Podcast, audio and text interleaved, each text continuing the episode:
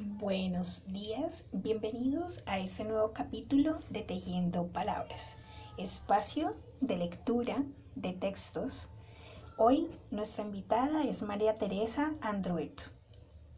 Esta escritora argentina nació el 26 de enero de 1954.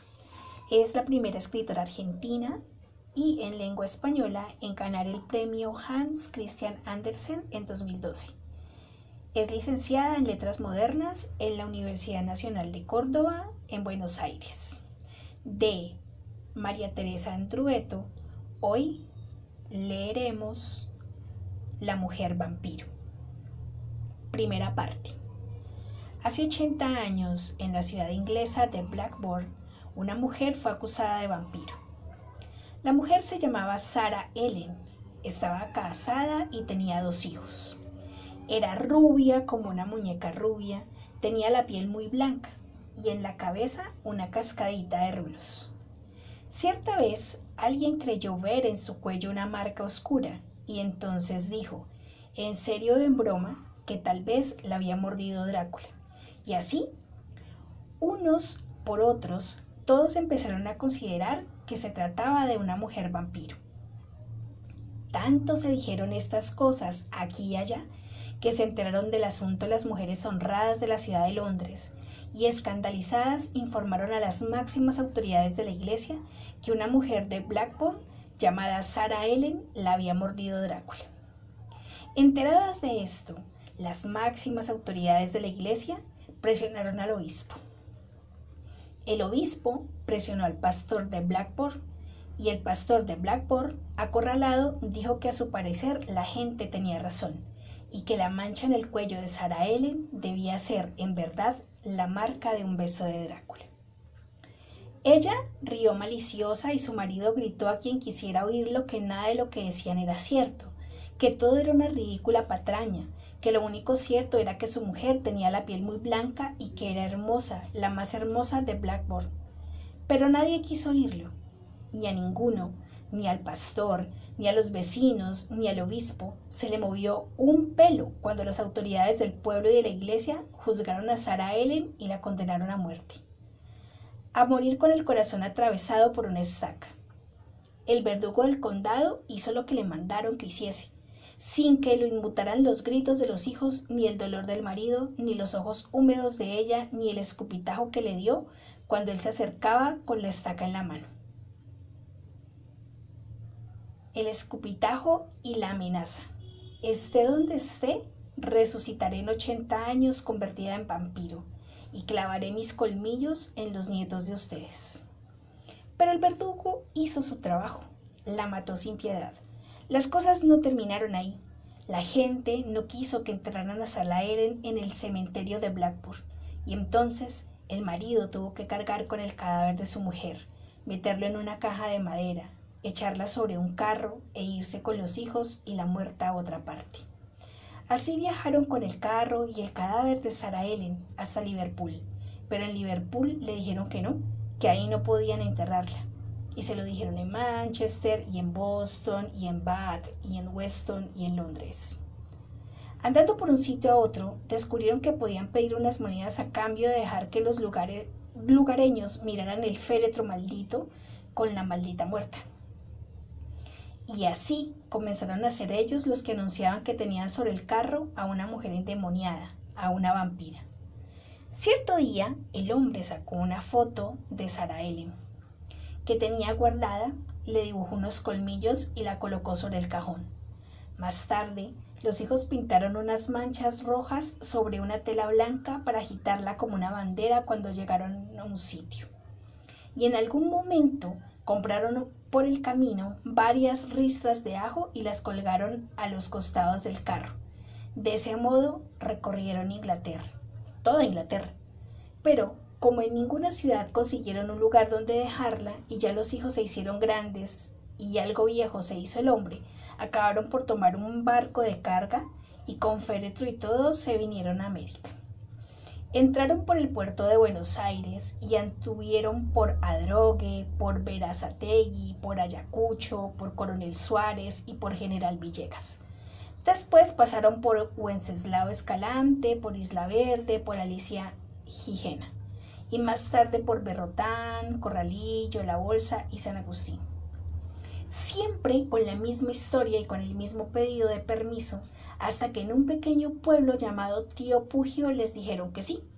Habían andado tanto tiempo con el cadáver al hombro que hasta se hubiera podido decir que tenían armada la vida de esa manera y que ya no estaban seguros de querer dejar a la muerta en ninguna parte.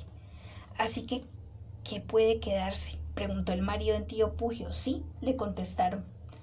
Aunque se trate de un vampiro, preguntó uno de los hijos. Sí, le contestaron. Aunque resucite y nos muerda a todos, preguntó el otro hijo. Sí, le contestaron. Porque ni al intendente ni a los habitantes de tío Pugio parecía importarles nada, de modo que la enterraron.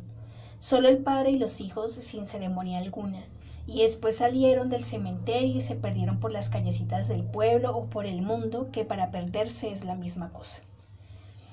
No bien desaparecieron de tío Pugio, el marido y los hijos de la iglesia, la gente hizo pintar un cartel que decía en grandes letras rojas. En este pueblo está enterrada una mujer vampiro.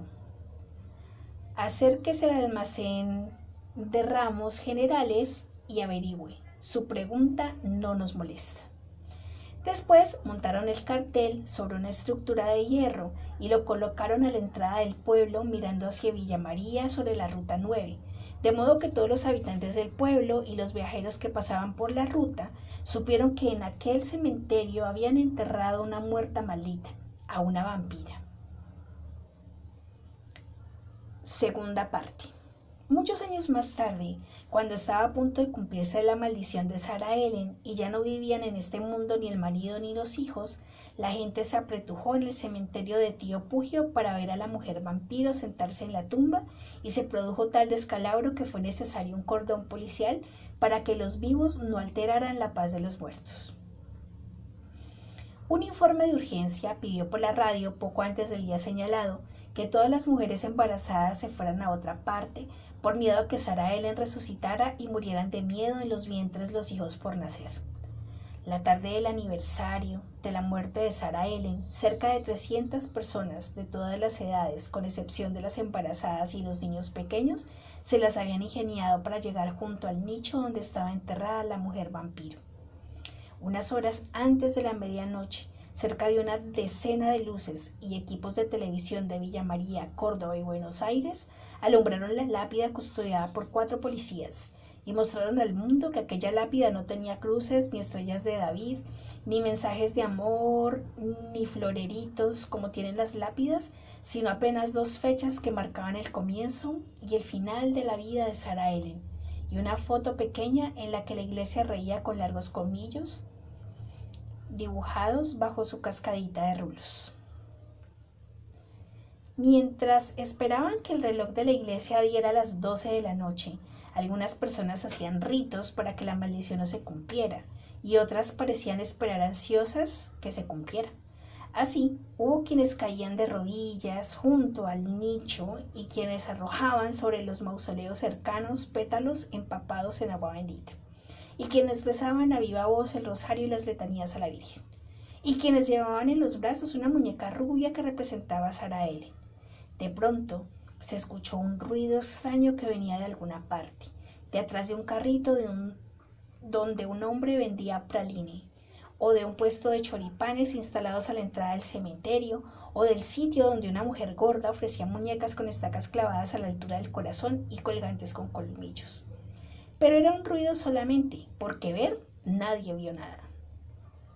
Y entonces, cuando ya casi todos se habían cansado de esperar, un hombre dijo que el alma se le había desprendido del cuerpo y había entrado en la tumba de Sara Ellen, y que la estaca de madera con que alguna vez la habían matado a ella ahora se había convertido en hueso. Y luego lo dijo otro y luego otro más, hasta que uno por otro, todos los que allí estaban lo repitieron, porque todos querían estar cerca, más cerca que ninguno, del espíritu de aquella muerte.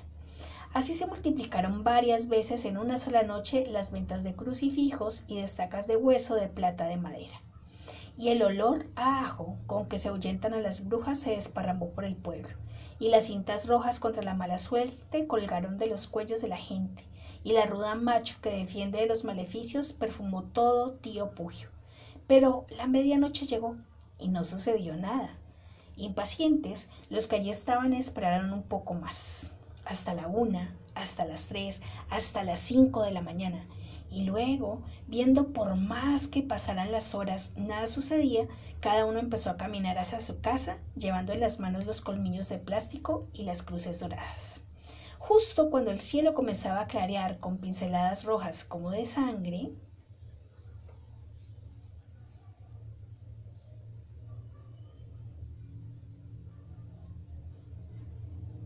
ese es, pues, el relato de la mujer vampiro. Espero que les haya gustado. Nos vemos en una próxima oportunidad.